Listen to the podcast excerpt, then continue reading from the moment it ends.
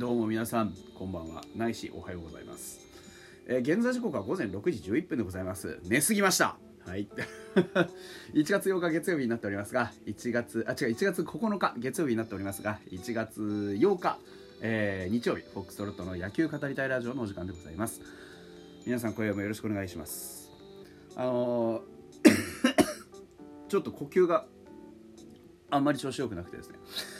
えー大きく深呼吸をしながらゆっくり話していきたいなというふうに思っております。あのー世間一般はあのー1月8日日曜日は何でもない日で何かネタないかなと思って探してネタの前借りをする決意をしまして。何かっていうと1月9日月曜日はね、あのー成人の日なんですよね。でまあ大体自分の球団のね自分の推しの球団ファイターズの、えー成人新成人かを、あのー調べてみようと思ったんですけどこれなかなか面白いことが起こってましてあのー少ないんですよで去年も結構少なかったんですよね。まあ、てか去年のの新成人が、まあ、ほとんどいないっていうのがあるんですけどあのなどどういう話かっていうと、えー去年新成人だった、えー2001年生まれの選手でファイターズに残ってるのは上野恭平だけです。で2001年の4月26だから本当に あのーまさに2001年生まれの筆頭で2002年生まれ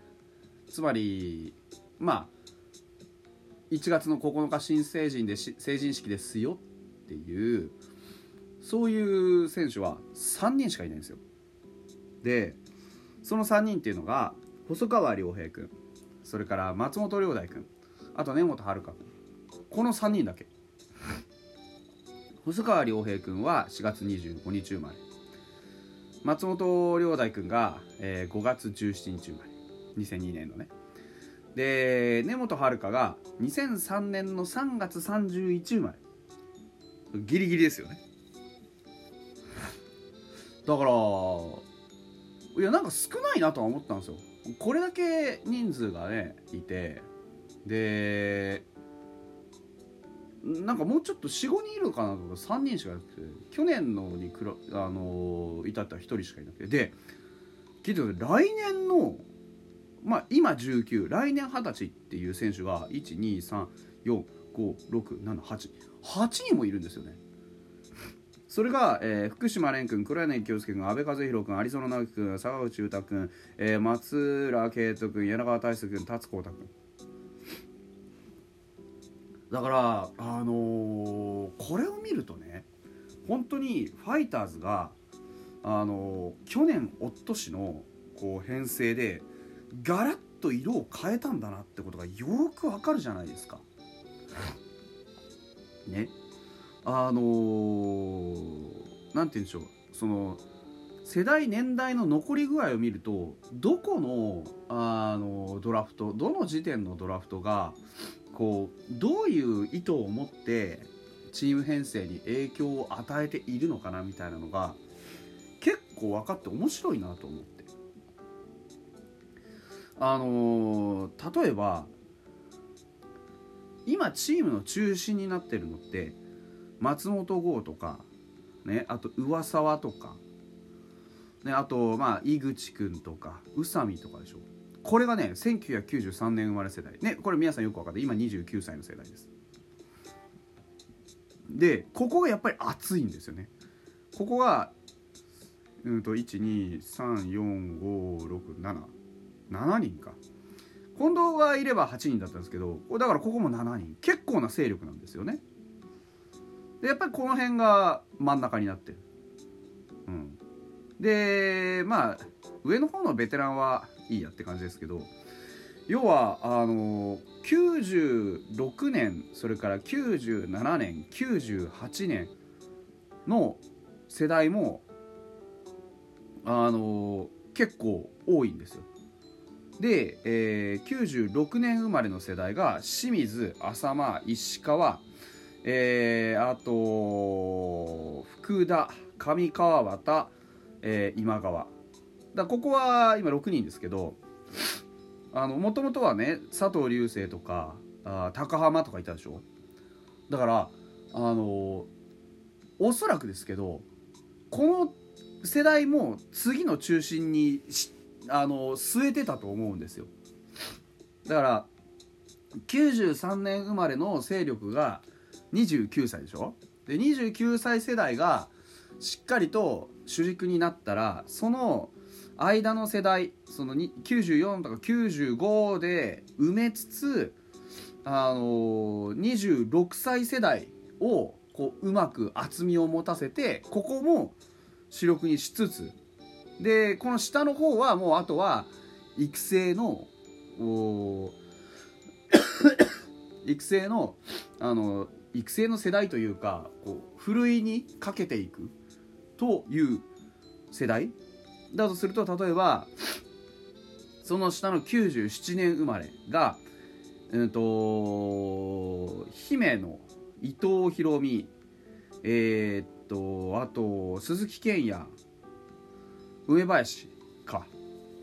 でねここが結構ごっそり抜けたんですよ。もともと去年の,、まあ、あのシーズン終わりまでは姫の早水、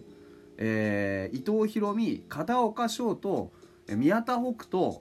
鈴木健也望月大輝梅林勇輝っていたんです。だからここはもう古い落としが始まってるんですよね。だからこれ26になる時にどれぐらい残ってるかっていうのも含めてここはもう何ていうんですか？あのふるいが始まっている。で24歳世代今98年生まれ24歳世代も、まあ、だいぶ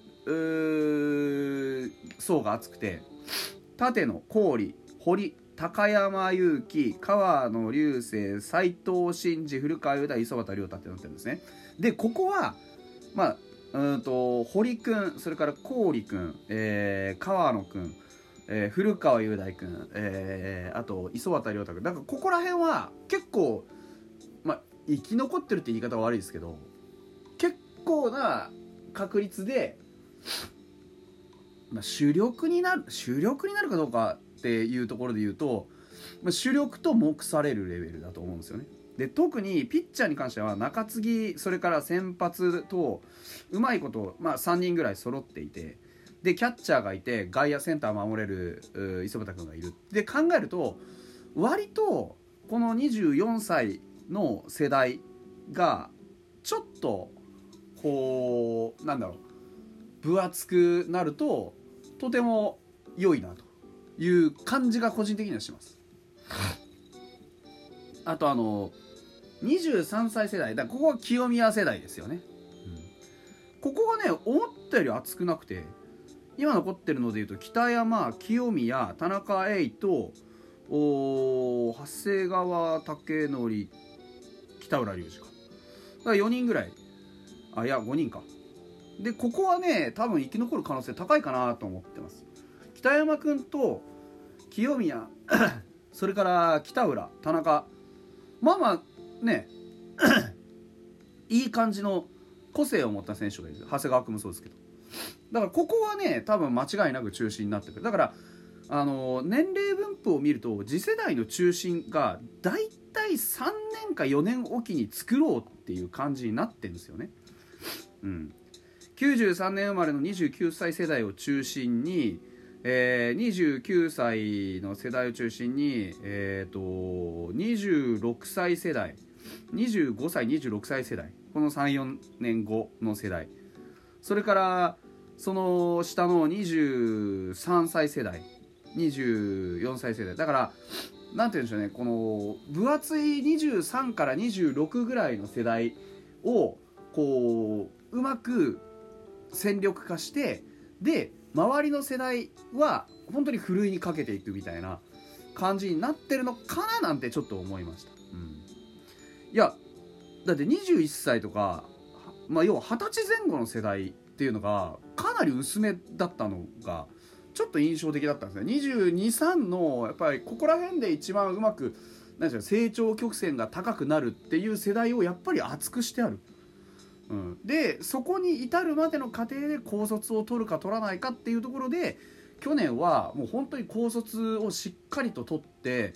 でまあ2年3年をしっかりこの後の2年3年をしっかり育成していくよっていう意思があるドラフトだったんだなっていうのを改めて、うん、発見できたかなというような気がします。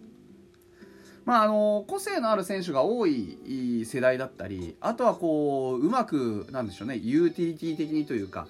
能力的に、えー、まあ万能型に育ったなとかっていう世代もあったりして結構見てると面白いです。あの通常のスタメン表とかね、えー、そういったものとにらめっこして見るのも面白いんですけどだこういうふうにこうカテゴリー分けをいつもと違う感じで、えー、見てみるのって案外あの発見があるなというふうに思いました。